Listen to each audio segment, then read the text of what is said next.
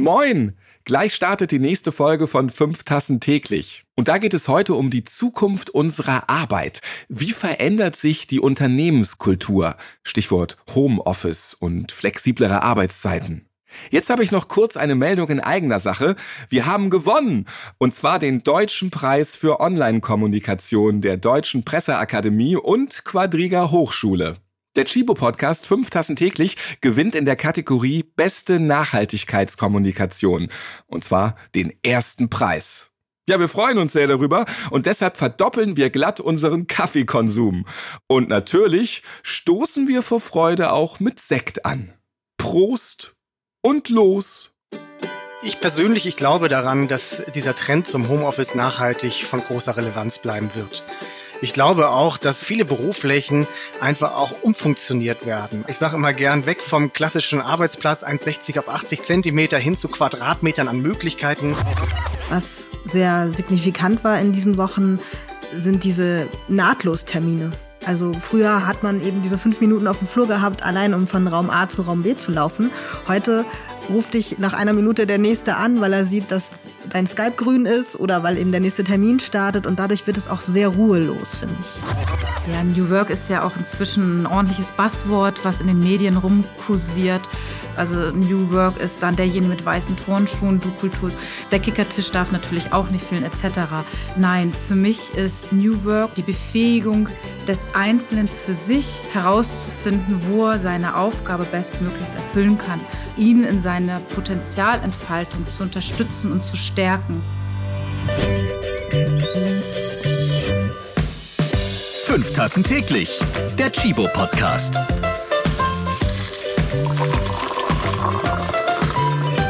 Herzlich willkommen. Schön, dass ihr wieder dabei seid bei dem Podcast, der Nachhaltigkeit mit Kaffeeliebe verbindet. Ja, und heute trinken wir natürlich auch viel nachhaltigen Kaffee und sprechen dabei über die Zukunft der Arbeit.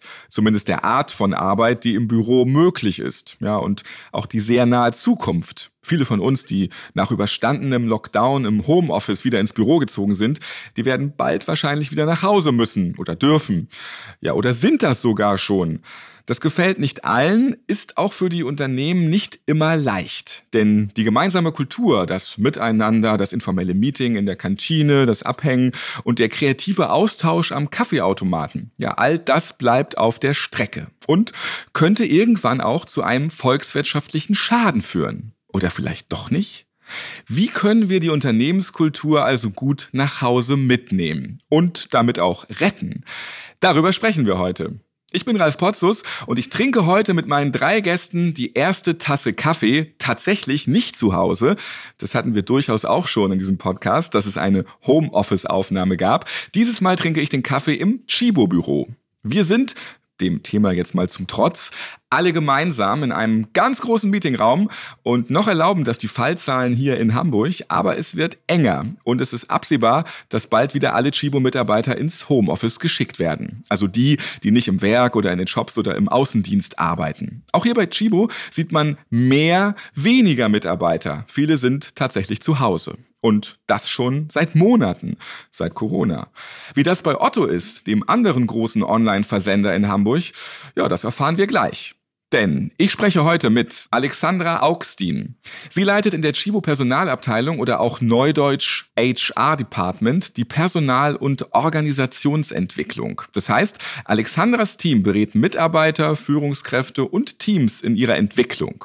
Sie vermitteln Trainer, Coaches, Moderatoren, bieten viele Workshops und Initiativen zur Unternehmenskultur und auch anderen Entwicklungsthemen an. Ja, und zusätzlich fragt sich Alexandra, wie man bei Chibo eigentlich Karriere machen kann. Hot Topics sind gerade agiles Arbeiten, Digitalisierung, neue Lernkultur, Talentmanagement. Und ganz wichtig, Alexandra ist Mitglied im Chibo Kulturrat. Herzlich willkommen. Vielen Dank. Schön, dass du dabei bist.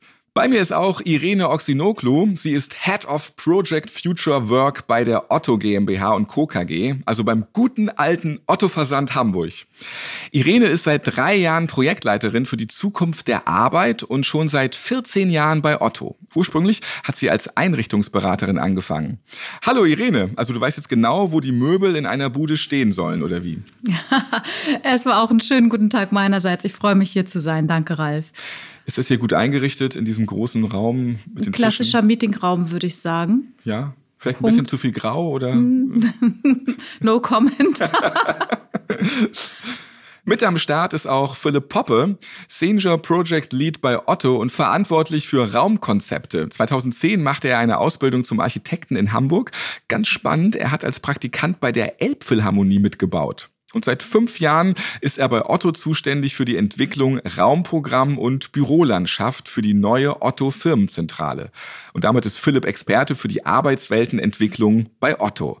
Er transformiert mit diversen Experten den Campus in ein Future Work Universum. So steht es hier bei mir. Hört sich auf jeden Fall klasse nach Zukunft an. Grüß dich, Philipp. Hi, Ralf. Das ist die absolute Zukunft. Du hast es auf den Punkt gebracht. Alexandra, Irene, Philipp, was möchtet ihr für Kaffee trinken? Wir sind hier schon mal im Headquarter des Kaffees, also sucht euch aus, was ihr wollt. Ich nehme einen doppelten Espresso mit Milchschaum. Ich nehme heute einen Kaffeecreme. Ich nehme gerne zwei doppelte Espresso. Meine Tochter hat mich heute Morgen sehr früh aufgeweckt. Insofern, die kann ich heute gut gebrauchen. In den USA haben große Tech-Firmen gerade einen Bonus von 1000 Dollar an ihre Mitarbeiter ausgezahlt, den sie zum Beispiel dafür verwenden können, sich zu Hause einen Arbeitsplatz einzurichten. Google will die Mitarbeiter bis Sommer des nächsten Jahres komplett zu Hause lassen. Facebook-Chef Mark Zuckerberg geht davon aus, dass in zehn Jahren die Hälfte der Zeit im Homeoffice gearbeitet wird. Bei Twitter sollen die Angestellten auch nach der Corona-Pandemie im Homeoffice bleiben dürfen. Und die neue Unternehmensstrategie von Dropbox sieht vor, dass quasi die gesamte Büroarbeit zu Hause stattfinden soll. Auch nach dem Ende von Corona für immer. Die Firmen, die in den letzten Jahren also für ihre Mitarbeiter Erlebniswelten gestaltet haben, kleine Supermärkte, Entspannungsübungen, kostenlose Snacks und so weiter, genau die finden es nun offenbar vollkommen okay, wenn die Büros vereinsamen. Macht das Sinn? Bei Chibo, da gab es immer einen ganz besonderen Team Spirit. Ich komme selbst viel rum und kann das bestätigen. Immer wenn ich da bin, dann wird es herzlich. Ich werde schon beim Empfang freundlich begrüßt und mein Eindruck ist, alle Kolleginnen und Kollegen auf den Gängen in der Cafeteria, im Mitarbeiterrestaurant sind gut drauf. Aber was bleibt davon übrig, wenn man sich nicht mehr bei der Arbeit trifft? Wenn wirklich irgendwie alle zu Hause sind? Was macht eure Chibo-Kultur einzigartig? Im Vorgespräch fiel das ominöse Wort Braten berechtigt. Was hat das zu bedeuten, Alexandra? Wir haben tatsächlich die Tradition bei Chibo, dass jeder festangestellte Mitarbeiter ein Weihnachtsbraten in der Zentrale geschenkt bekommt von der Firma. Und zufälligerweise ging heute genau die Mail bei uns bei HR rum, welchen Braten wir denn haben wollen. Das heißt, wir können uns einen aussuchen und dann gibt es immer in der letzten Woche vor Weihnachten meistens zwei Termine, wo dann ähm, alle mit Kühltruhen und Tüten hier rumlaufen und ihren Braten abholen. Was hast du dir für einen Braten denn geordert? Ich habe diesmal ein Rostbeef genommen. Hm, was gab es denn sonst noch so für Wahlmöglichkeiten? Es gibt immer eine Gans, eine Ente, glaube ich, einen Lachs und sogar eine vegane Box seit ein paar Jahren mhm. und dieses Rostbeef also aktuell jetzt auch fünf Tiere täglich. Ähm, da gab es eine gute Wahlmöglichkeit. Ja, ich habe es ja eben auch schon gesagt. Was bleibt davon übrig, wenn man sich jetzt gar nicht mehr bei der Arbeit trifft? Was meint ihr? Also ich glaube, es ist wichtig, dass wir genau darauf achten. Erstmal, also das Bewusstsein ist, glaube ich, viel wichtiger, bevor wir diese Frage stellen, was bleibt überhaupt über? Ist die Aufmerksamkeit viel wichtiger, darauf zu sagen, was vermisse ich eigentlich, was war vorher da und was möchte ich eigentlich auch unbedingt erhalten während der Zeit? Und ich glaube, das ist der erste wichtige Schritt, sich bewusst zu werden, ich möchte, dass dieser Team Spirit erhalten bleibt. Und wenn jetzt aber keiner mehr da ist, wie schafft man das dann? Indem man sich bewusst Zeit nimmt. Ich glaube, das ist genau das Wichtige, zu sagen, wir schaffen uns als Team Räume dafür. Und ich denke, auch als Führungskraft ist es wichtig, da mehr Augenmerk drauf zu richten und zu sagen, wir gönnen uns diese Zeit auch ganz bewusst, auch während der Arbeitszeit, von mir ist auch danach, Remote, Teamabende oder dergleichen, aber ich glaube insbesondere, dass es diese Bewusstheit, damit umzugehen, genau jetzt diesen Unterschied macht.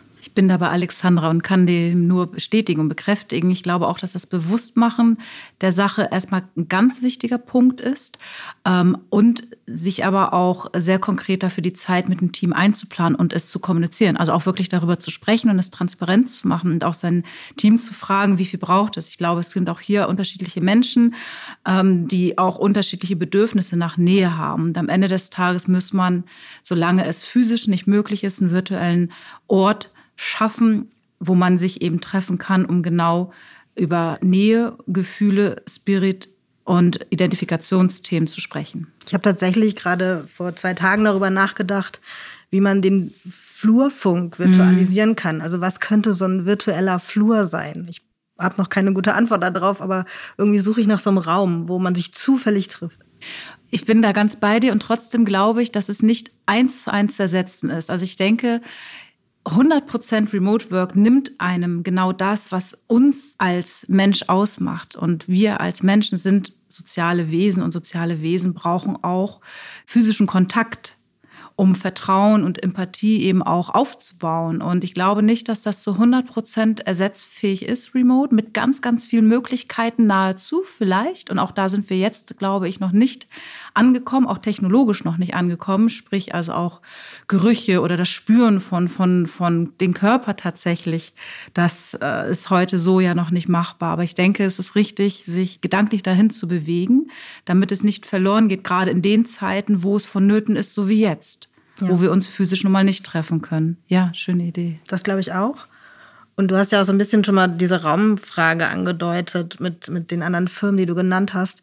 Ich glaube, das ist genau die Aufgabe. Also zu schauen, wenn es mehr wird, und ich, wir müssen, glaube ich, davon ausgehen, dass wir jetzt so ein bisschen mit der Brechstange oder mit dem Kuhfuß in diese Remote-Welt geschickt worden sind durch Corona, ähm, dass es hier diese Räume gibt, wo man sich treffen kann. Ich glaube, das ist das Wichtigste, wenn wir darüber nachdenken, wie müssen neue Arbeitswelten dann aussehen. Dass man auch mal als Team sich was buchen kann oder keine Ahnung. Aber ich glaube, es braucht es trotzdem. Also wenn du diese Frage stellst, jetzt haben die da alles renoviert. Ja, Gott sei Dank. Gott sei Dank, ich kann dem nur beipflichten. Also auf gar keinen Fall sind ähm, neue Arbeitswelten oder die, die kurz vor Corona als neu gegolten haben, verkehrt. Ich glaube, ja, man muss sicherlich nochmal prüfen und hier und da was anpassen. Und da kann ich auch deinen Gedankengang folgen, zu sagen, es wird sich mehr und mehr, werden sich Bürowelten zu Begegnungsstätten entwickeln. Und mit Begegnung meine ich wirklich der Ort, wo man sich trifft, um dieses spontane Erlebnis zu haben, um spontan Impulse für Kreativität zu bekommen, um aber auch an komplexen Sachen Sachverhalten gemeinsam zu arbeiten, wo man eben aber auch Raum braucht zum Arbeiten, wo man die Wände mit einbeziehen kann, beispielsweise zum Arbeiten. Also es braucht definitiv an der Stelle äh, Anpassungsbedarfe, aber das Multispace-Konzept, und so haben wir es jetzt auch bei uns in der Zentrale festgestellt bei Otto, ist definitiv der richtige Weg und fördert auch nach wie vor unseren bisherigen Gedankengang für neue Arbeitswelten. Ich verstehe auch, was ihr gesagt habt. Das virtuelle Treffen mit Kollegen, das ähm, muss auch dann auf jeden Fall irgendwie möglich sein. Aber fehlt da nicht trotzdem irgendwas, wenn man sich zufällig in der Cafeteria trifft? Auch einen Kollegen, den man seit zwei Wochen nicht gesehen hat und den man immer anknipsen kann für so einen Ratschlag auf einen kurzen Dienstweg, den man aber remote jetzt nicht unbedingt mal kurz zum Fünf-Minuten-Gespräch einladen würde. Weißt du, Ralf, ich vergleiche das immer gerne mit einem Konzert. Wir alle kennen doch das Erlebnis eines Live-Konzertes. Wie geil ist das bitte, wenn man da die Stimmung hat, da den Rhythmus richtig spürt im wahrsten Sinne des Wortes, der Boden vibriert. Wenn du dasselbe Konzert dir anschaust über Video oder im Fernsehen, auch nett aber lange noch nicht so genial. Und so ist es auch das, was du gerade sagst. Ja, da fehlt was. Das ist das, was ich vorhin meinte. Wir Menschen sind nun mal Sozialwesen und es braucht ein bisschen mehr, als sich nur virtuell zu sehen. Und selbst mit Video, selbst mit der Stimme ans Ohr. Es ist alles toll und Emojis und man kann auch über Videochat äh, lachen und, und sich gemeinsam schöne Dinge sagen. Aber es ist nicht dasselbe, wie wenn wir uns im Raum spüren. Ich verstehe alles, was du gesagt hast, aber was waren nochmal Konzerte? ja, ich frage mich auch immer, wer guckt sich die Bilder an, die da geschossen werden die ganze Zeit beim Konzert in der ersten Reihe, weil der Live-Moment, der geht dabei ein bisschen flöten, wenn man die ganze Zeit Handyfotografie ja. macht. Das informelle Verhalten in einer Firma, das sagst du dann ja nun auch, Irene, das kann man eben nicht remote herstellen. Nun müssen wir aber ähm, so ein paar andere Lösungen finden. Was ersetzt das jetzt? Wie kann ich weiter networken? Wie kann ich mein Netzwerk erhalten und ausbauen, wenn ich in meinen eigenen vier Wänden arbeite? Alexandra hatte das ja gesagt, dass es dieses sich bewusst machen und bewusst eben ähm, ja digitale Kaffeepausen einzurichten, sich bewusst vor einem Termin Zeit zu nehmen, um ein bisschen zu klönen oder bewusst nach dem Termin Zeit einzubauen. Das ist das, wie wir das versuchen. Natürlich auch After-Work-Termine. Wir haben eine Roulette-Lunch, heißt es so schön, wo man eben spontan guckt, mit wem man Mittagessen geht. Dann ist das eben ein virtuelles Mittagessen. So muss man es eben versuchen, da Alternativlösungen zu finden. Genau, und auch keine Scheu davor haben. Also das gehört einfach dazu. Sich bewusst Zeit zu nehmen, ist, glaube ich, der richtige Punkt. Und auch vielleicht mal jemanden anrufen, mit dem man sonst auch gern mal einen Kaffee getrunken hat oder so und vielleicht gar nicht so viel zu tun hat im Moment. Ich merke das auch gerade, dass mir Leute wirklich verloren gehen hier. Ich habe heute jemanden auf der Treppe getroffen, den habe ich seit einem halben Jahr nicht mehr gesprochen und sonst waren wir alle sechs Wochen zusammen essen und dann dachte ich, Warum rufe ich ihn nicht einfach mal an und sage, hey, hast du mal Lust, 20 Minuten zu quatschen? Schafft man das denn? Ist das nicht irgendwie auch eine totale Planung? Jetzt muss ich mich irgendwie durchplanen für das Drumherum mit meinen ganzen Kollegen, die ich jetzt irgendwie nicht mehr sehe. Nimmt das nicht irgendwie auch Raum für Arbeit? Und ich meine jetzt gar nicht aus der Perspektive des bösen Konzernchefs, der immer sagt, ihr müsst nur arbeiten, dürft keinen Spaß haben, sondern wenn man seinen ganzen Tag durchorganisiert, das Drumherum eben auch noch aufrechterhalten, remote, komme ich da nicht durcheinander, als wenn ich kurz mal rausgehe, zur Toilette muss und dann ist da genau der Kollege, der mich eigentlich mal wieder essen wollte seit sechs Wochen. Aber wer sagt, dass das eine mehr Zeit beansprucht? Beansprucht als das andere, frage ich mich jetzt gerade. Also wenn Kollegen und Kolleginnen vorher sich auf dem Flur spontan getroffen haben und dann mal einen Schnack miteinander gehalten haben, äh, warum sollte das jetzt länger dauern, als wenn ich das bewusst plane? Ich glaube nicht, dass das unbedingt was ausmacht von der Zeitlichkeit. Aber ein anderer Punkt ist interessant, den du angesprochen hast. Ja, es ist ja mehr Freiheit im Sinne der Selbstbestimmtheit, weil ich jetzt viel stärker über meinen Tag verfüge indem ich eben gewisse Dinge vielleicht wie Anfahrtzeiten nicht mehr habe und dadurch in der ersten gefühlten Wahrnehmung zumindest Zeit spare, ich aber sehr diszipliniert meine Zeit jetzt einplanen muss. Und das ist genau der springende Punkt. Ja, diese Freiheit erfordert definitiv mehr Selbstdisziplin und auch ein Üben, seinen eigenen Arbeitsalltag äh, entsprechend eigenverantwortlich zu gestalten. Das ist auch ein Punkt, der mir immer sehr, sehr wichtig ist, auch gerade wenn man sich Gedanken macht über das Thema neue Arbeitswelten. Was heißt denn das? Das heißt definitiv ein viel, viel mehr an Eigenverantwortlichkeit und an Selbstbestimmtheit und somit aber auch an Disziplin. Und das im Guten wie im Schlechten. Ne? Also das heißt auch, äh, arbeite nicht zwölf Stunden am Tag. Und ich finde auch, was sehr signifikant war in diesen Wochen, sind diese Nahtlostermine. Also früher hat man eben diese fünf Minuten auf dem Flur gehabt, allein um von Raum A zu Raum B zu laufen. Heute ruft dich nach einer Minute der nächste an, weil er sieht, dass dein Skype grün ist oder weil eben der nächste Termin startet und dadurch wird es auch sehr ruhelos, finde ich man hetzt mehr hinterher. Sind vielleicht die strukturierteren Menschen die Gewinner dabei, weil die machen sich den Plan für den Tag, während andere, die kreativen, nicht so strukturierten, vielleicht da jetzt eher mit zu kämpfen haben?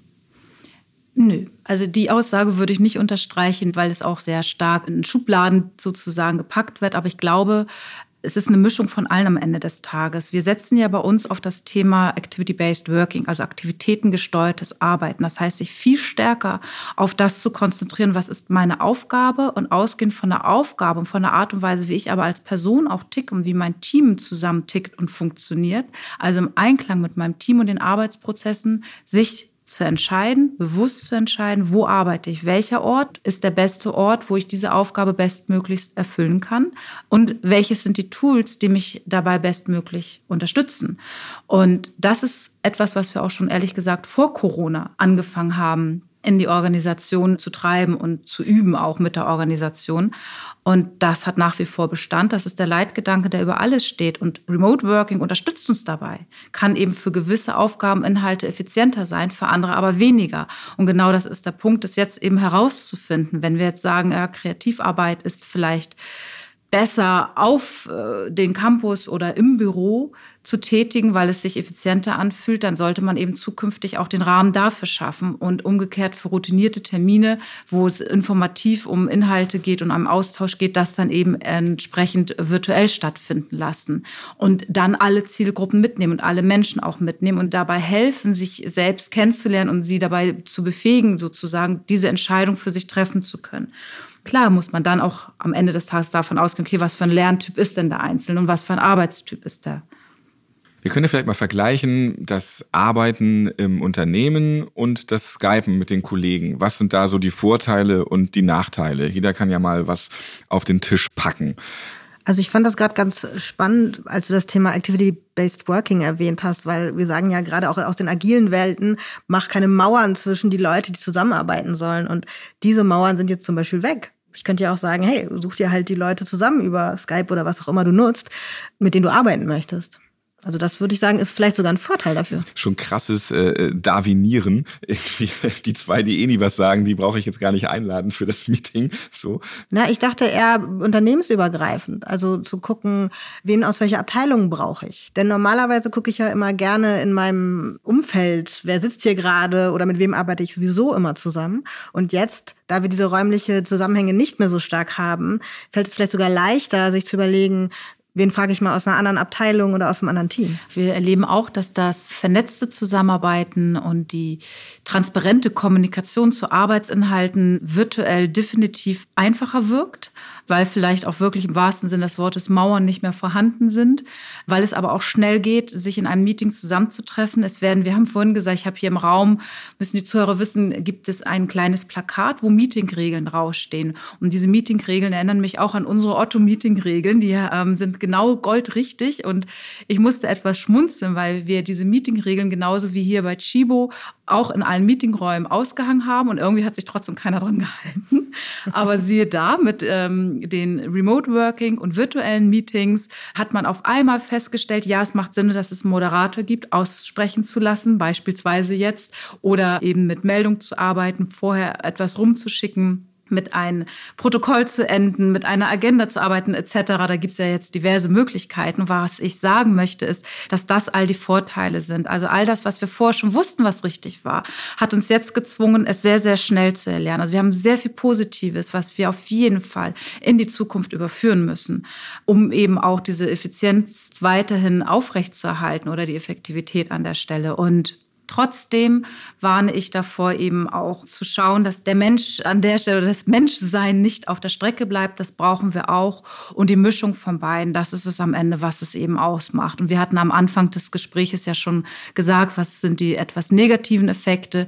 Ja, das mit den kompletten virtuellen Sichttreffen, ja, das Schaffen von Identifikation und Kultur, das Beziehungsmanagement als solches ein Stück weit verloren gehen kann. Aber ich glaube, da passt du genau diese beiden Punkte zusammen. Auf der einen Seite brauchen wir erhöhte Disziplin. Ich sage es jetzt einfach mal mit diesem Wort in den Meetings oder in dieser Remote-Arbeit.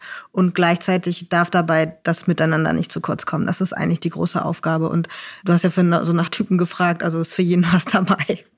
Da kann man auch mal reinräuspern, schon ist man wieder im Bild auf einmal, auch wenn man nicht wirklich was zur Diskussion gerade beiträgt. Ähm, da gibt es ja auch teilweise dann so, so Macho-Gebaren, was man dann so mitbekommt. Wenn man jetzt mal die Männer und die Frauen dabei anguckt, ist es denn so, dass Frauen sich eher zurücknehmen bei so einer Videokonferenz und Männer eher dann doch wieder nach vorne trampeln? Ich sehe da keine Unterschiede. Auch nicht. nee. Hat das Homeoffice-Mitarbeiter vielleicht auch lockerer gemacht? Ist euch das auch aufgefallen? Ja, das ist mir sehr deutlich aufgefallen. Und es bereitet mir Vergnügen auf eine Art. Also ich finde das schön, dass alle nicht mehr top gestylt zur Arbeit kommen. Oder beziehungsweise ist es fast mir so ein bisschen come as you are. Der eine kommt halt im Anzug und der andere ist geschminkt und der dritte kommt im Jogginganzug. Und ich finde das eigentlich sehr angenehm. Und ich habe mich sogar gefragt, ob das nicht auch Einfluss auf die Zukunft im Office hat. Also ob der Dresscode sich ändern wird bin ich gespannt drauf. Ich überlege gerade, also wir hatten schon vor Corona die Du-Kultur bei Otto eingeführt und da haben wir schon zu spüren bekommen, dass doch, ich sag mal, eine nicht vorhandene Grenze oder Distanz dadurch auch aufgehoben worden ist, dass ich jetzt eigentlich dieses, es wird lockerer so nicht beobachten kann, weil wir einfach vorher schon locker waren.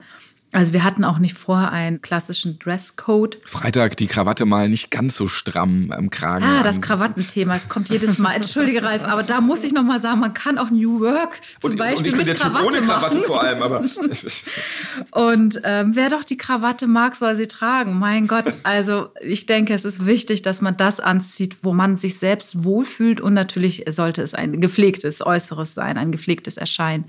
Und ich wiederhole nochmal, man kann auch New Work mit Krawatte machen. Und Alexandra, du hast es ja erzählt, das fandst du jetzt als Entwicklung sehr spannend und äh, bist da auch voll dafür, wie locker alles so wird.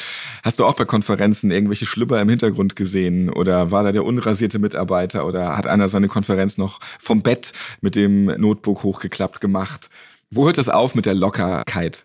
Also was bei uns häufiger vorkam, gerade auch ganz am Anfang, als noch so ein bisschen diese Betreuungsfrage bei den Eltern äh, da war, war tatsächlich, dass die Kinder auf dem Schoß saßen und wir uns dann überlegt haben, wie kann man die nebenbei beschäftigen. Und dann hatten wir mal so einen kleinen Wettbewerb, wer hat das schönste Kuscheltier, weil die Kinder waren dann ruhig und wir haben alle unsere Teddys in die Kamera gehalten. Also sowas ist dann eher passiert als irgendwelche peinlichen Sachen. Das stimmt und das zeugt ja auch wieder oder das hilft auch wieder zu dem Thema Nähe, was wir gerade hatten. Also man sieht Haustiere, Katzen und Hunde, die auf einmal vor die Kamera springen, aber auch ähm, vielleicht mal dem Partner, ja. die da zufällig einmal kurz rein müssen oder vorbeilaufen. Und das fand ich wiederum auch sehr schön oder empfinde es immer noch als sehr schön, wird man Hallo reingewunken und das macht es auch lockerer und fördert, wie gesagt, auch hier nochmal das Thema soziale Konnektivität. Stärker als Kaffee. Ich nehme mal ganz viel Wissen raus aus dieser Rubrik. Man kann jetzt nicht sagen, was der Kaffeesommelier erzählt, das interessiert mich nicht die Bohne. Nein, jedes Mal bin ich wieder mit meinem Wissen bereichert und heute erfahren wir, ja, warum die Kaffeebohne Bohne heißt und nicht Stein, obwohl die Kaffeekirsche ja eine Steinfrucht ist. Chibo-Sprecherin Karina Schneider jetzt im Gespräch mit Benjamin Wiedegren, unser Kaffeesommelier. Grüß euch beide. Moin Ralf, moin Karina. Hallo. Benjamin, du hast es ja neulich schon einmal angesprochen und wir sind bei der Kaffeebohne stehen geblieben und haben uns gefragt, ist das eigentlich wirklich eine Bohne oder ist es nicht eigentlich eine Frucht? Und jetzt möchte ich es doch mal genau wissen. Hast hm. du herausfinden können, was mit Bohne und Steinfrucht und überhaupt allen Früchten so los ist? Ja, ich habe die Frage ja, glaube ich, aufgeworfen und tatsächlich habe ich die auch immer noch. Aber ich entnehme deiner Frage, dass du das Thema wieder auf den Tisch bringst. Du hast recherchiert. ja, ich habe tatsächlich ein bisschen nachgelesen und festgestellt, dass wenn wir das botanisch betrachten, ähm, wir hier tatsächlich über die Steinfrüchte sprechen. Also die Kaffeekirsche ist demnach eine Steinfrucht. Mhm. Und das andere Thema mit der Bohne liegt tatsächlich an der Sprache. Und zwar geht es hier um eine volksetymologische Lehnübersetzung aus dem arabischen Kaffee, Kava und dem arabischen arabischen Bun für Beere. Und daraus hat sich die Bohne durchgesetzt. Das heißt, aus der Kaffeekirsche wird die Kaffeebeere und dann die Kaffeebohne. Offensichtlich. Aber wo wir gerade hier bei der Botanik so richtig in Fahrt gekommen sind, hätte ich Lust, mit dir ein kleines Spiel zu machen. Ich weiß, du bist ja pflanzlich sehr bewandert. Mhm. Und ich habe mir ausgedacht, wir spielen mal Obst oder Gemüse. Ich stelle dir immer eine mein Frage. Mein absolutes Fachgebiet. Und ich möchte von dir als erstes wissen, ist denn Rhabarber ein Obst? Der liegt ja meistens im Supermarkt beim Obst. Ja, gut, wir kommen jetzt auf Rhabarber. Rhabarber ist ein Obst. Rhabarber ist mutmaßlich ein Obst, denken ganz viele, weil er eben dort immer liegt, ist tatsächlich botanisch gesehen ein Gemüse. Und zwar ist der Rhabarber zwar vom Verwendungszweck dem Obst näher, weil er häufig süßlich zubereitet wird, aber er hat einen säuerlichen Beigeschmack und der ist tatsächlich für das Gemüse eher untypisch. Aber wahr ist, er ist ein Knöterichgewächs, ein Stangengemüse. Das ist Benjamin auch. ja. und genau wie der Staudensellerie und der Spargel gehören diese eben zum Stangengemüse und Rhabarber ist ein Gemüse. Sellerie mag ich tatsächlich richtig gerne. Sellerie soll man tatsächlich am besten in Bioqualität kaufen, um noch einen draufzusetzen, weil Sellerie häufig, weil er über der Erde wächst, stark belastet ist von Pestiziden und deshalb lohnt sich da tatsächlich der Griff zum Bioprodukt. Jetzt wird es noch besser, jetzt mixen wir alles durcheinander. Hm. Ist die Melone denn ein Obst oder ein Gemüse? Och, ja, Melone. Melone ist bestimmt ein, das ist Obst. Mhm. Melone ist ein sogenanntes Fruchtgemüse. ähm, und daneben zählen auch Kürbis, Tomate und Gurke dazu. Und das ist quasi eine Mischform, die man nicht ganz klar zuordnen kann. Und als letztes habe ich mitgebracht die Avocado. Gemüse. Wenn ich das alles merken muss, ne, dann, äh, dann, muss ich auf der anderen Seite Kaffeewissen rauskippen, glaube ich. Mhm. die, die Avocado, die Avocado, was, was ist die, was habe ich Auswahlmöglichkeiten? Oder? Gemüse oder Obst? Hm. Da, da ist Gemüse. Knapp daneben, während die meisten Menschen diese tropische Frucht automatisch dem Gemüse zuordnen würden, zählt sie aus botanischer Sicht tatsächlich zum Obst. Denn der mehrjährige Avocadobaum gehört zur Familie der Lorbeergewächse und somit werden seine Früchte den Beeren zugeordnet. Die korrekte Antwort lautet also, die Avocado ist eine Beere, ergo ein Obst. Guck, und ich werde immer ausgelacht, wenn ich mir die Avocado in mein Müsli reinpacke mit mhm. anderen Früchten, weil ich doch dieses Gemüse da reinpflanze. Schmeckt gut, kann ich nur empfehlen. Ich denke, wir haben heute für ausreichend ähm, Aufklärung und Verwirrung gleichermaßen gesorgt. Ich bin tendenziell eher verwirrt, muss ich sagen. Ja. Aber ich finde es großartig, was wir wieder von dem Kaffeesommelier heute gelernt haben. Ja, nix, ne? Aber ist doch auch schön. Da gibt es eine Folge, äh, wo ich nichts beizutragen habe. Super. Vielen herzlichen Dank, Ralf. Ich danke euch, Karina Schneider und Benjamin Wiedegren. Ja, danke euch beiden. Stärker als Kaffee Irene, du hast schon ein bisschen was erzählt zu New Work bei Otto. Ich möchte noch mal so ein bisschen was von dir jetzt hören. Was heißt genau New Work bei Otto? Es ist lockerer geworden und man duzt sich jetzt. Aber was steckt noch alles so hinter New Work bei Otto? Ja, New Work ist ja auch inzwischen ein ordentliches Buzzword, was in den Medien rumkursiert und gefühlt wird das als Sammelbegriff für alles Mögliche genutzt. Also New Work ist dann derjenige mit weißen Turnschuhen, du Kultur sagtest du, der Kickertisch darf natürlich auch nicht fehlen, etc. Nein, für mich ist New Work und wir fassen das ja bei Otto unter unserem Projekt oder auch vielmehr die Initiative Future Work zusammen, die Befähigung des Einzelnen dahingehend selbstverantwortlich für sich herauszufinden, wo er seine Aufgabe bestmöglichst erfüllen kann. Das ist das, was ich vorhin schon sagte, auch aktivitätengesteuertes Arbeiten, ihn in seiner Potenzialentfaltung zu unterstützen und zu stärken, das ist für mich eigentlich der, der Hauptkern von Future Work, wie wir es bei uns nennen. Und dass es dazu dann natürlich ganz viele ähm, Rahmenbedingungen gibt, die es erstmal auch braucht, um so ein Mindset, so eine Veränderung auch in den Gang zu setzen, ist klar. Und wir haben es eben angefangen mit der räumlichen Veränderung und haben versucht im Raum eben diese Vielfältigkeit an unterschiedlichen Arbeitsumgebungen, die ich ja brauche für unterschiedliche Aufgabeninhalte abzubilden und aber auch natürlich durch Technologien die vernetzte Zusammenarbeit zu unterstützen, weil wir ganz klar auch auf die Vernetzung setzen im Sinne dessen, dass wir sagen, wir brauchen Innovation, wir brauchen tolle Ideen, um unsere Kunden am Ende glücklich zu machen. Und die kriegen wir nicht, wenn einer für sich alleine im stillen Kämmerlein im wahrsten Sinne des Wortes rum philosophiert, sondern wir brauchen das Wissen jedes einzelnen Experten, der bei uns arbeitet. Und somit ist es eben wichtig, die richtigen Experten untereinander zu vernetzen, um eben diese Co-Kreativität zu fördern und zu unterstützen, aber auch Arbeitsprozesse zu beschleunigen. Deswegen brauchen wir auch Tools, die uns dabei unterstützen und helfen, eine Kommunikation beispielsweise effektiver zu verwenden. Wir haben Office 365 vor Corona eingeführt, was genau der richtige Weg war. Das hat uns auch sehr geholfen, jetzt natürlich den Absprung in die absolut remote Arbeits Arbeitswelt damals im März. Und vor allem eben auch diverse äh, Change-Programme mit anzubieten, die eben unterstützen, zu trainieren, was brauche ich, was brauche ich mit meinem Team, was brauche ich aber auch vielleicht in der Rolle meiner Führungskraft, um genau diese Befähigung weiterzutreiben. Habt ihr auch herausgefunden, wo die Mitarbeiter die besten Ideen haben? Oder gibt es jetzt neue Lösungswege, wie Mitarbeiter kreativ zu neuen ja, Ideen kommen? Auf diese Frage habe ich gewartet. Oh, jetzt habe ich sie endlich gestellt. Also ich habe die, hab die, besten Ideen tatsächlich beim Duschen oder kurz bevor ich ins Bett gehe. Ja. ja? Und warum, Ralf? Weil man den Tag nochmal einfach so Revue passieren lässt. Ähm, aber bei mir kommt das auch immer so stoßweise raus. Also es kommt halt auch mal, wenn ich auf den Zug warte oder sowas. Also wenn ich mitunter gar nicht arbeite. Ah, also in Situationen, wo man es meistens nicht vorhersehen kann. Und das ist eigentlich ja auch die Antwort. Es kann ja überall passieren. Und meistens sind es entweder, so ist jetzt mein persönlicher Eindruck, Impulse von außen, die das Gehirn triggern und damit eben etwas freisetzen, wo du auf eine Idee kommst. Oder aber ähm, es ist auch parallel natürlich eine gewisse Form der Entspannung. Und die Mischung von beiden ist, glaube ich, genau das, was vielleicht das perfekte oder der perfekte Rahmen ist für Kreativität. Es ist auch typabhängig so, aber ich glaube, es ist wichtig, eine Atmosphäre zu schaffen, in der es möglich ist, kreativ sein zu dürfen. Und das ist genau der springende Punkt. Und dafür gibt es auch Hilfsmittel wie kreative Mittagspausen. Und dann komme ich übrigens doch wieder auf unseren Kickertisch zurück. Aber natürlich auch äh, Rahmen, dass ich äh, Tools habe, die mir das Leben so einfach wie möglich machen. Also Technologien, die mich unterstützen, die mich helfen, nicht die mich ärgern oder die mich treiben oder nervös machen.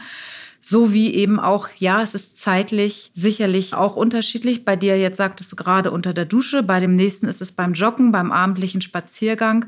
Dann, wenn man Revue passieren lässt, wenn man vielleicht aber auch runterfährt und auch das ist doch dann auch völlig in Ordnung.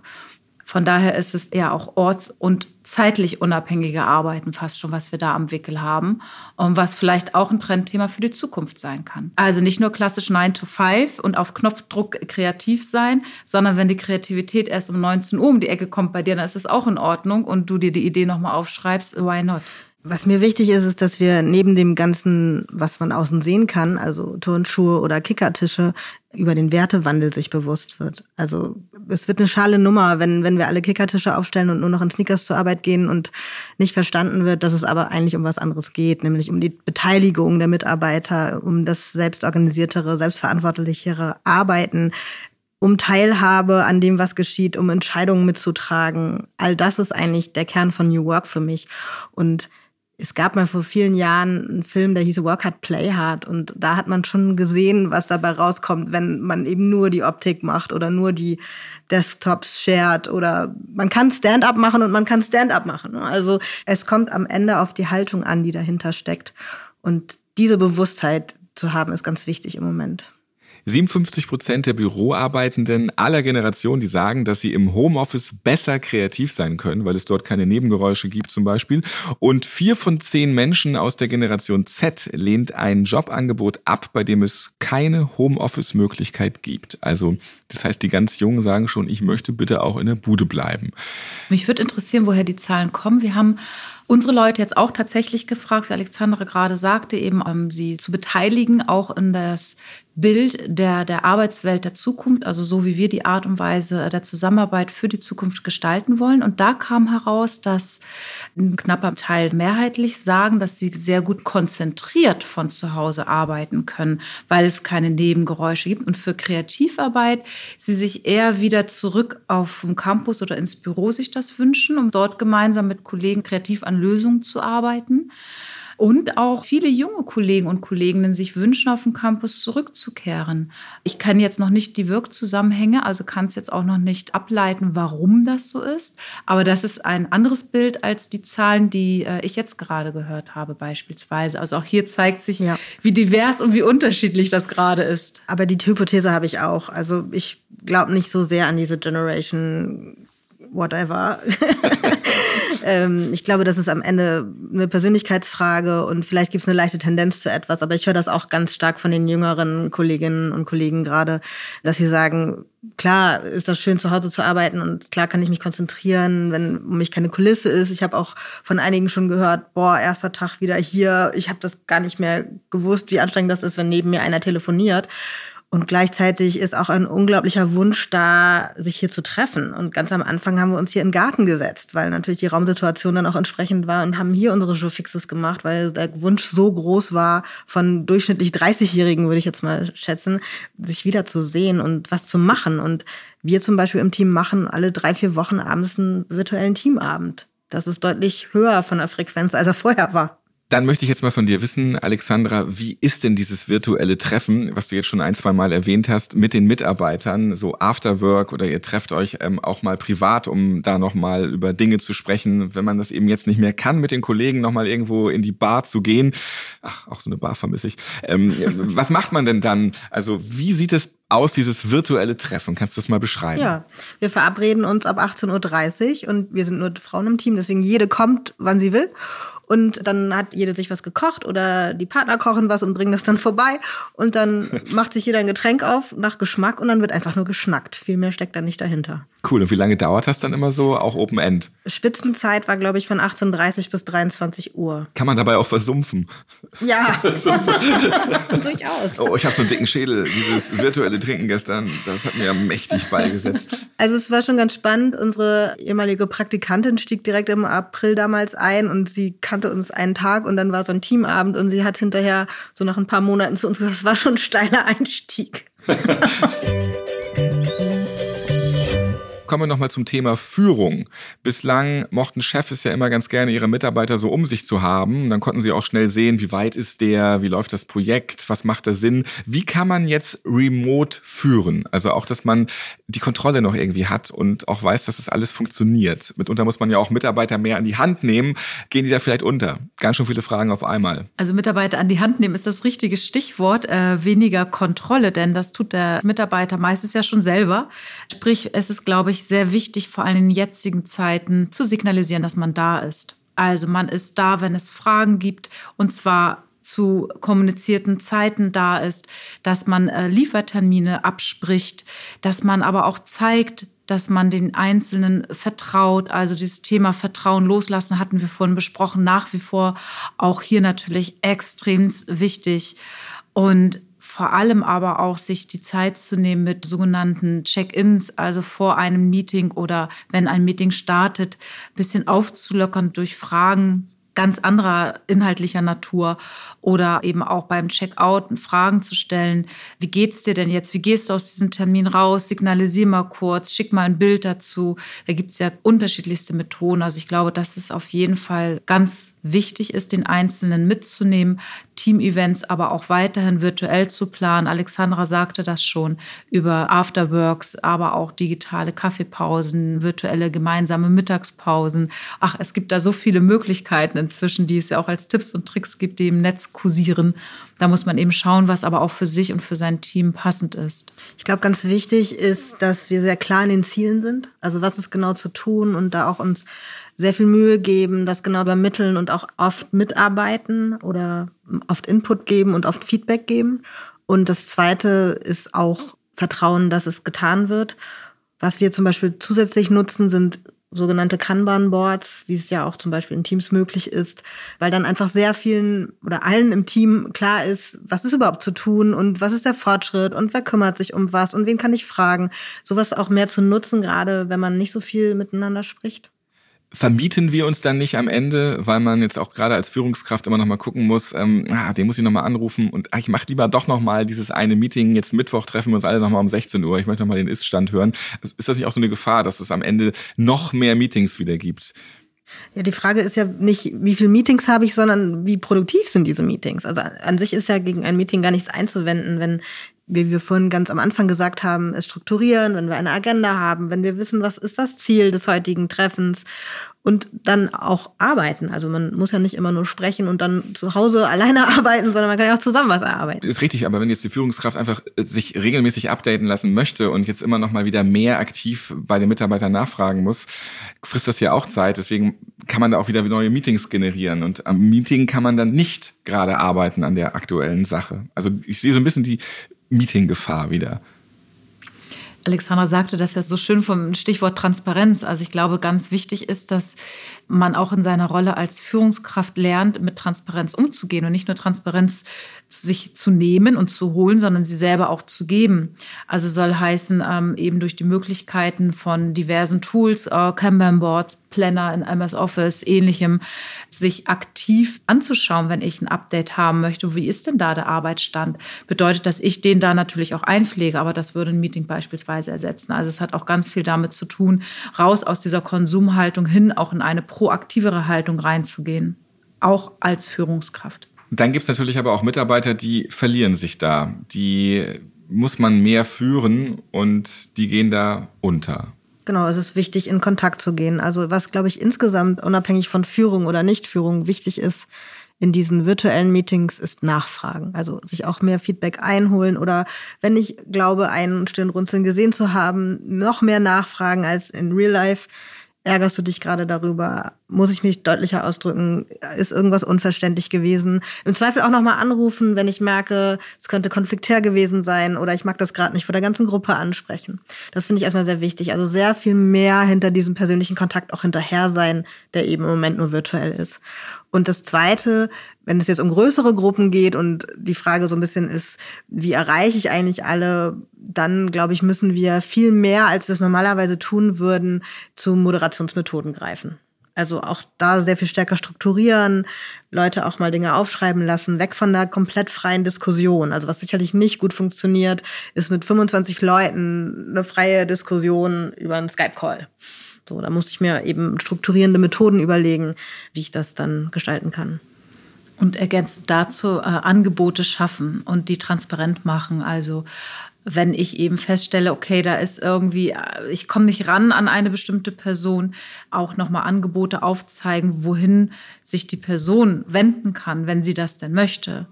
Und ich glaube, das ist eben auch wichtig, weil vielleicht möchte sich auch nicht jeder seine Führungskraft öffnen in dem Moment. Und auch hier gibt die Verantwortung auch mal ans Team. Also die sind ja alle ausgestattet mit Ideen und auch meistens willig, das umzusetzen und sich einzubringen. Also bei uns bestimmt irgendwie jeder mit, wie wir uns treffen, wie oft wir uns treffen, ob wir ein Meeting gerade brauchen oder nicht und welches Werkzeug benutzt werden soll. Also die haben alle Ideen, wie man es umsetzen kann. Also ich halte das für einen Trugschluss, dass die Führungskraft immer alles entscheiden und dealen muss. Ich glaube auch, dass die Führung individueller werden muss, weil eben da ganz unterschiedliche Menschen auf der anderen Seite des Rechners im Zweifel sitzen. Bei uns herrscht aber Präsenzpflicht und von 8 bis 16.30 Uhr ist jeder da.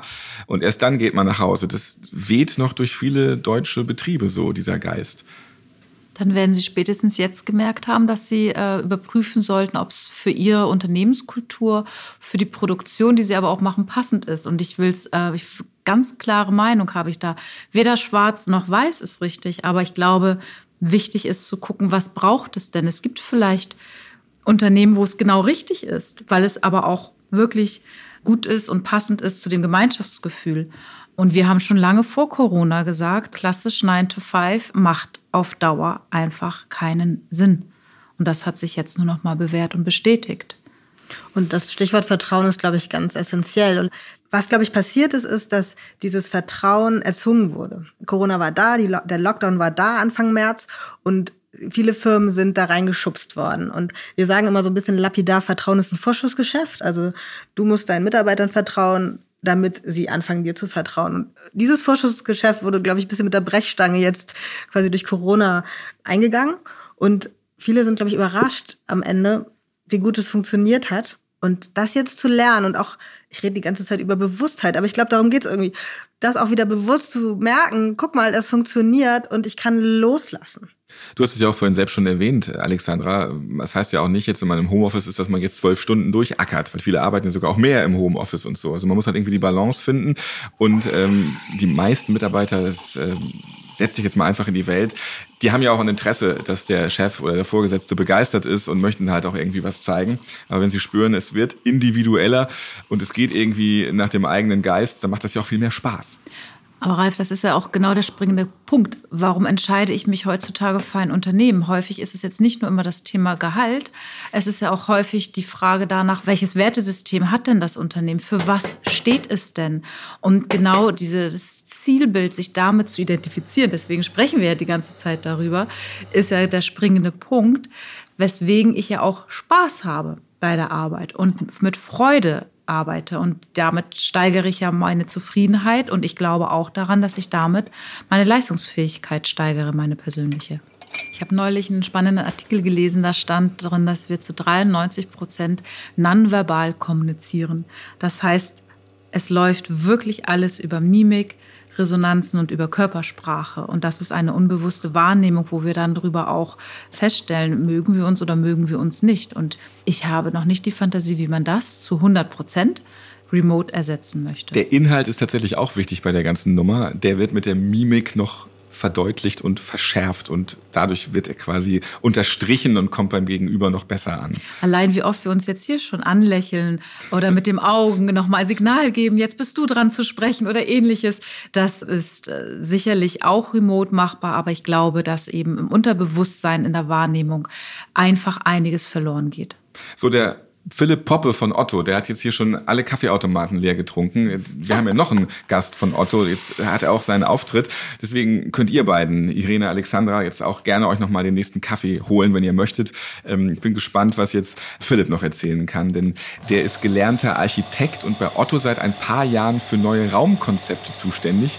Und da bin ich mal ganz gespannt, was der gleich erzählt, wie denn das New Work, dieses auch räumliche New Work so ausmacht. Unbedingt, freu dich drauf. Philipp, noch einmal Hallo. Hi Ralf. Wie kann ich mir jetzt deinen Job genau vorstellen? Ja, im Intro, Ralf, hast du es ja eigentlich schon ganz gut erwähnt. Wir transformieren derzeit unseren Campus in ein wenig Future Work Universum. Oder anders gesagt, wir gestalten die Zukunft unserer physischen Arbeitsumgebung und dabei geht es darum, Räume zu schaffen, die den Menschen bei der Erfüllung ihrer Aufgaben bestmöglich unterstützen.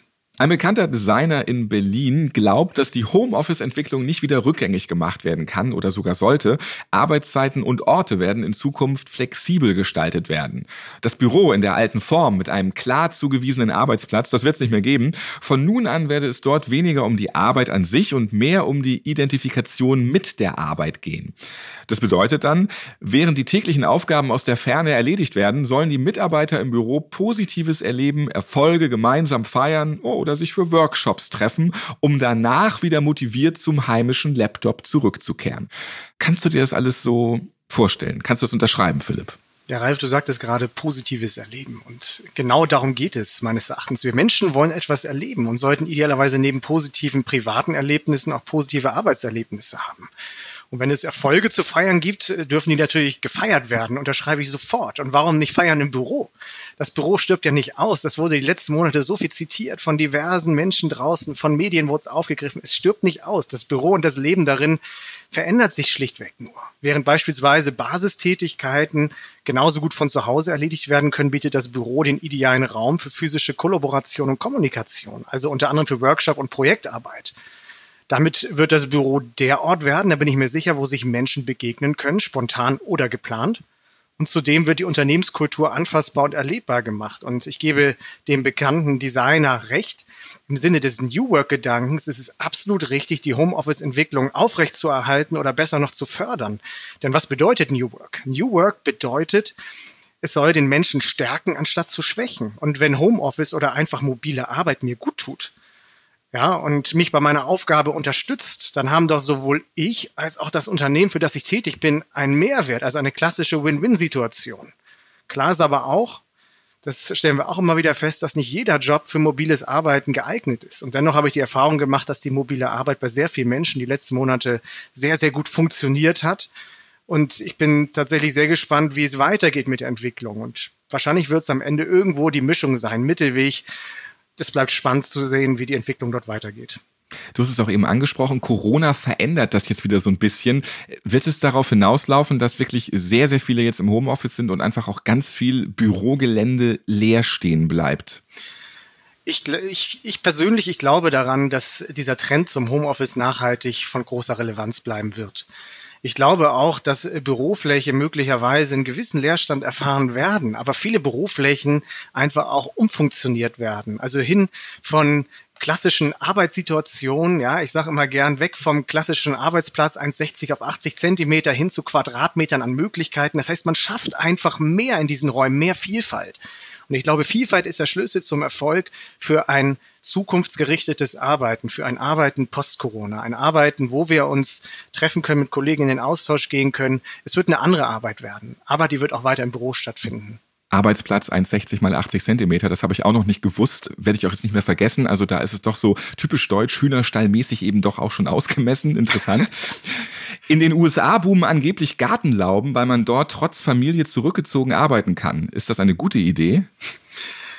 Ja, das klingt auf jeden Fall nach einem sehr interessanten Ansatz. Dafür braucht es aber meines Erachtens erstmal einen Garten. Und den haben viele der in der Stadt lebenden Menschen nicht, mich eingeschlossen. Und ich glaube, es kommt aber auch gar nicht auf den Garten drauf an und auch nicht auf den Ort des Rückzugs drauf an, der explizit als Rückzugsort ausgewiesen ist, sondern vor allem auf die persönliche Organisation.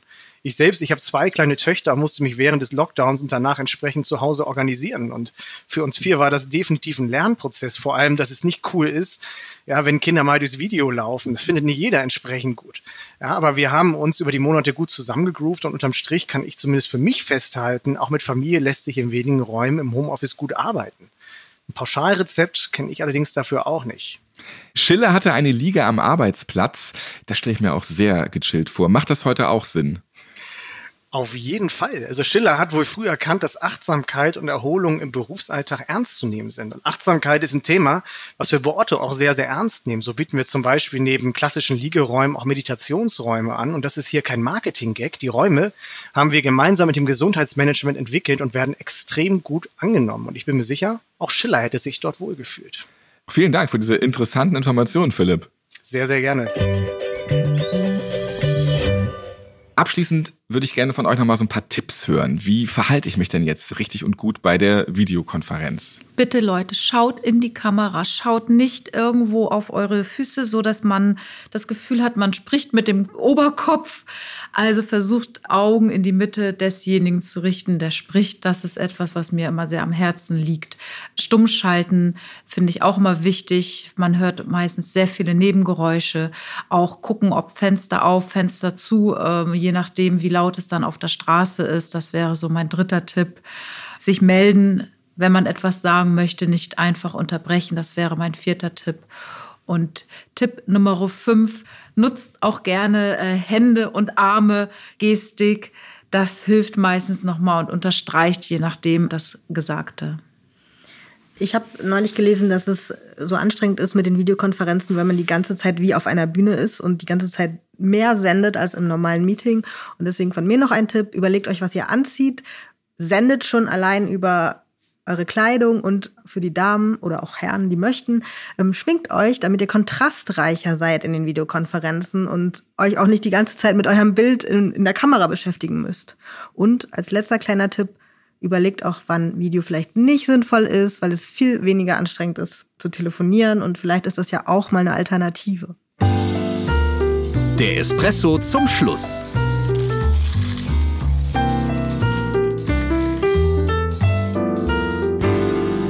Während des Lockdowns brach der Kaffeekonsum in den Büros um sagenhafte 80 Prozent ein. Ja, war quasi kaum einer da. In den vergangenen Monaten waren es immerhin noch 30 bis 40 Prozent weniger.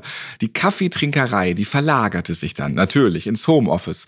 Allerdings nicht so ganz. Beim Kaffeekonsum zu Hause konnte ein Plus von 20 Prozent verzeichnet werden. Und hier kommen ein paar spannende Zahlen, was denn zu Hause so zubereitet worden ist. Die Nutzung von Kaffeevollautomaten stieg um 10 Prozent. Filterkaffee legte um 3 Prozent zu. Löslicher Kaffee wuchs um 1,6 Prozent und Kaffeepads und Kapseln, die legten leicht um 1,2 Prozent zu. Vor allem Kaffeevollautomaten wurden also gekauft. Das ist ja auch ein Invest für die Zukunft und einige ehemalige Bürohengste planen so wohl weiter fest mit dem Homeoffice. Der Espresso zum Schluss. Das war's für heute. Schön, dass ihr dabei wart. Wir haben gehört, dass es die Unternehmenskultur vielleicht auch jenseits der Groß- und Kleinraumbüros geben wird und sie auch fern jeder Kaffeeküche weiter existieren kann.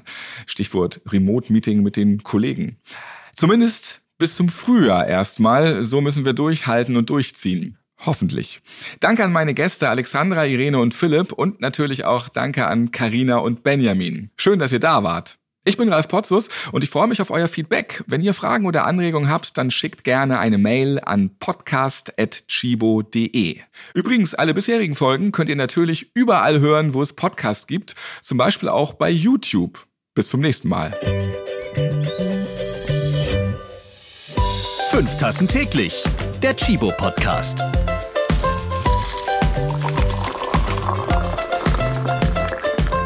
Ihr habt Fragen oder Anregungen zu dieser Podcast-Folge? Wir freuen uns auf eure E-Mail an podcast.chibo.de.